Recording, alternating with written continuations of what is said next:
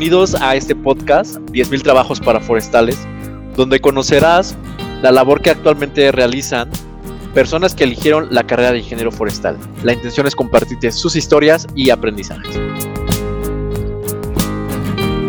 Hola Sandra, bienvenida a este podcast y pues platícanos un poco de ti, este, tu nombre, de dónde eres y pues dónde estás actualmente. Em, bueno, pues muchas gracias por la invitación. Mi nombre es Sandra Rodríguez Piñeros. Eh, soy colombiana, nacida en la ciudad de Bogotá, la capital de Colombia. Eh, actualmente soy profesora investigadora de la Universidad Autónoma de Chihuahua en el estado de Chihuahua, México. Eh, ¿Qué carrera estudiaste y qué otras especializaciones tomaste? Yo soy ingeniera forestal, egresada de la Universidad Distrital Francisco José de Caldas en Bogotá. Eh, tengo una maestría en economía forestal de la Universidad Estatal de Oklahoma y un doctorado en ciencias ambientales también de la Universidad Estatal de Oklahoma. Wow, bastante interesante. ¿Y en qué trabajos te has desempeñado? Bueno, he tenido varios. Em, he tenido trabajos de em, forestal como consultora. Eh, fui consultora para un proyecto de cooperación internacional entre Colombia y la Organización Internacional de las Mujeres, de las Madres Tropicales. Ahí trabajé, bueno, trabajé realmente en dos proyectos, uno que tenía que ver con los manglares del Caribe y el Pacífico colombiano y el otro fue la el desarrollo, diseño, desarrollo e implementación de un sistema de, información estadístico forestal para Colombia. Y eso fue hace ya un par de años atrás, más de una década. Em, Después de eso fui a estudiar y allá me, mm, me pude vincular con el programa de, estoy tratando de traducirlo, de agricultura, el College de Agricultura de la Universidad Estatal de Oklahoma y fui asistente de investigación. Para ese college, fui asistente de investigación para el Instituto Ambiental y hice trabajitos de verano en, un laboratorio de entomología de, los granos, de entomología. Vale. Wow, bastantes actividades y también ahora, este, pues ahora como docente. Dinos, para empezar, ¿cuáles eran las expectativas que tenías cuando decidiste estudiar la carrera de ingeniero forestal? ¿En qué pensabas que ibas a trabajar? ¿O qué idea tenías de lo que podía ser un ingeniero forestal? Bueno, cuando me vinculé a la carrera, pues era muy joven y no, digamos que no tenía expectativas más que, la verdad no sabía ni siquiera qué era la ingeniería forestal. Entonces, en el primer semestre que nos enseñaron introducción a la ingeniería forestal y nos, mostraron como esa diversidad del país, pues yo quedé muy enamorada y dije, de aquí soy. Entonces, em, ya con, esa, con ese primer semestre de introducción, que por fortuna tuve un profesor muy bueno para, dar esa clase, empecé a, a, que yo podía trabajar en cuestiones de conservación. Lo mío ha sido la conservación de los bosques. Y, fui, por cierto, se me olvidó decir que también fui guardaparques, de las primeras guardaparques del Parque Nacional Natural Tairona en Colombia. Órale. sí, fui el segundo grupo de guardaparques voluntarios. Y los primeros fueron unos compañeros míos y luego fuimos, fuimos otros compañeros míos y, su servidora del Parque Nacional Natural Tairona, una experiencia súper hermosa. Em, entonces ahí pues empieza uno a entender un poco más pues lo que puede hacer y la necesidad pues de estar en, en el bosque. Y esas eran digamos mis expectativas. Eh, estar trabajando directamente en el bosque, pero cuando me gradué pues ya terminé trabajando un poco en la parte más administrativa de oficina, porque lo que yo hice era más de oficina, de, gestión. Y los dos proyectos que trabajé de cooperación internacional, yo era asistente, eh, para uno fui asistente de, del director del proyecto y para el otro fui consultora pero pues como era un proyecto de información eh, estadístico no teníamos que salir mucho a campo. Sí, sí hacíamos reuniones con los, em, expertos eh, eh, regionales, pero digamos que dentro del bosque como tal no, no teníamos mucho que hacer y pues ahí estuve tres años en ese trabajo hasta que me fui a estudiar. Muchas experiencias y de diferentes escenarios. Eh, ¿En qué consiste tu trabajo actual? ¿Qué es lo que, que realizas ahorita? Bueno, actualmente soy profesora, doy, doy, doy clases en frente de grupos, em, hago investigación, mi investigación es en aspectos sociales del bosque y eh, ahorita mismo estoy cultivando el área de la investigación en educación forestal y estoy trabajando en un proyecto de cooperación internacional también de educación forestal. Y pues eh, en eso estoy, digamos que la mayor parte de mi tiempo trabajando y, mis clases. ¿Cómo aplicas lo que aprendiste en forestales eh, actualmente en ese trabajo? Wow. Pues mira, el, el, trabajo, como te digo, es a nivel internacional, entonces algo de lo que aplico en forestal, de lo, de lo que aprendí en forestal en mi país, pues mm, realmente es el vínculo con los colegas, con mis colegas, o sea, esa, esa conexión con quienes en un momento fueron mis compañeros de escuela, de universidad, y ahora ellos están ejerciendo su área en diferentes sectores. Em, eh, me ha ayudado mucho porque pues precisamente lo que estamos haciendo es como una evaluación de la educación forestal en el mundo, entonces el tener ese vínculo con ellos me ayuda mucho a enterarme de qué está pasando en el país, por ejemplo, porque yo vivo en México y, ellos están en Colombia. Entonces, e, ese trabajo en equipo que en algún momento nos tocó hacer cuando éramos estudiantes y, reuniones y yo fui miembro de, un club de educación ambiental ahí en mi facultad, entonces esas, e, esas relaciones interpersonales de llevárnosla bien, de, tener diferencias, pero desde un, sano respeto, entonces eh, eso ha permitido que que yo siga en conexión con ellos a pesar de estar en diferentes países y que ellos me, retroalimenten. digamos que eso ha sido maravilloso. Es, lo que he aprendido en Forestal. ah, perfecto, qué, qué, qué valioso, los amigos, las, claro, está genial. Y la legislación forestal, obviamente, eh, conocer la legislación eh, de Colombia, pues me ha permitido entender también la legislación de México, me ha permitido entender la legislación de Europa, porque he tenido trabajos allá, entonces eh, bueno, también olvidé decirte que, que fui, fui, mi experiencia profesional después del doctorado fue eh, en, la, en la UFRO, en Viena, Austria, ahí estuve haciendo mis prácticas. Y, y eso también como, como experiencia que se, que se apunta a mi currículum. Tienes bastantes eh, conocimientos, conoces mucha gente, has vivido en muchos lugares, sitios. La verdad es que es impresionante todo lo que, lo que haces y lo que, y lo que has construido. ¿Y en qué momento te diste cuenta que con lo que sabías de forestales no era suficiente? Que dijiste, híjole, tengo que aprender otras habilidades que a lo mejor no son tan de, de la carrera. Em, cuando trabajaba para, la, consultoría, eh, o sea, eh, claro que sale uno con un montón de conocimiento técnico, pero cuando llega a trabajar en cosas de gestión, em, se da uno cuenta que hay vacíos en la legislación, por ejemplo.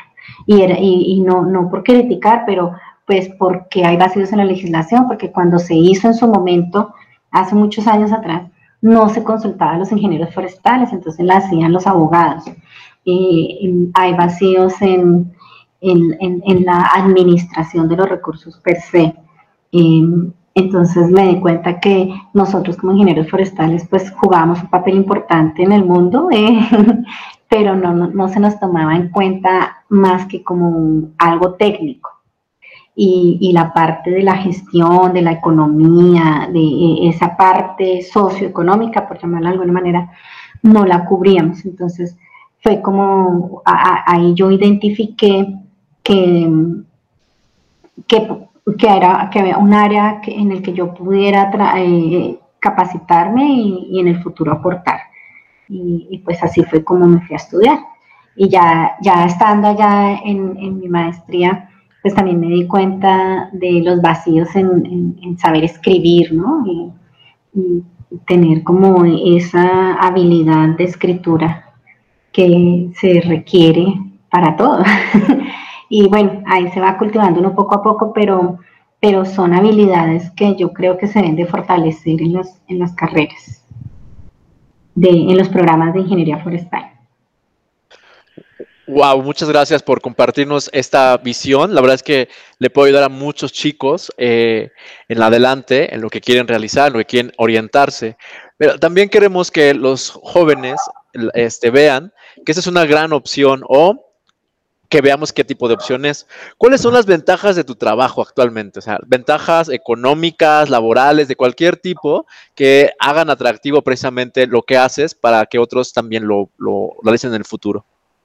Bueno, actualmente las ventajas, pues em, estoy en una universidad pública, entonces mm, eh, el ser profesor eh, te invita a que te estés actualizando día con día para estar eh, pues entregándole a los estudiantes información actual, ¿no?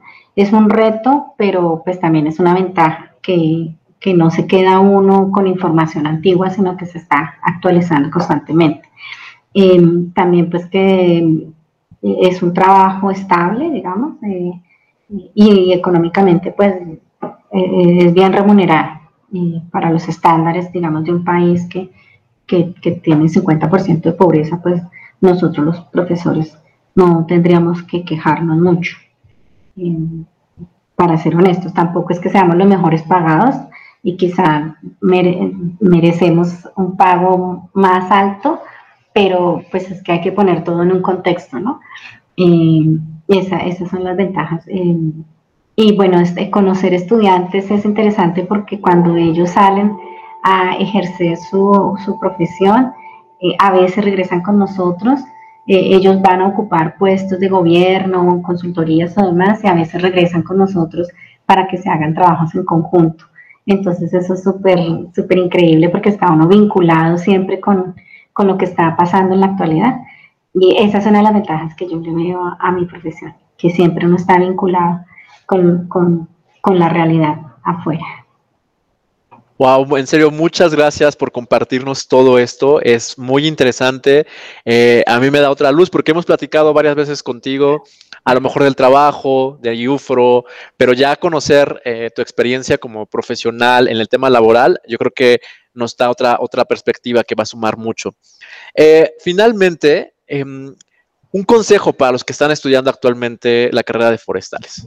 ¿Qué les dirías? O sea, aprovechando eh, estos momentos que se viven, eh, los chicos que están en, los primeros años, eligiendo la carrera o tal vez acaban recién de egresar, pero ¿qué les dirías a los jóvenes? Bueno, yo creo que sigue siendo em, vigente la problemática que yo detecté cuando yo egresé, que somos muy pocos los ingenieros forestales quienes nos interesan la parte administrativa de legislación y cómo meternos en ese círculo donde se toman las decisiones. Y para eso se requiere pues muchas cosas, ¿no? Para eso se requiere tener eh, em, habilidades de expresión verbal y poder expresarte, porque si tú no te expresas bien, nadie te presta atención. Y entonces, esas, ¿y cómo se dan esas habilidades? Pues con mucha lectura, con comunicando sus pensamientos con sus colegas, em, el diálogo, el diálogo es muy importante Creo que actualmente vivimos en un mundo muy polarizado, o es blanco o es negro, pero los matices entre, eh, eh, de, gris se están ignorando. Y, eso lo vemos, pues yo lo, veo en todos los países donde, donde he vivido, ¿no? Que eh, encuentro a la sociedad muy polarizada, demasiado para mi gusto. Y mm, se nos olvida que como seres humanos pues también somos diversos, así como el bosque es diverso, como seres humanos nuestro pensamiento es diverso.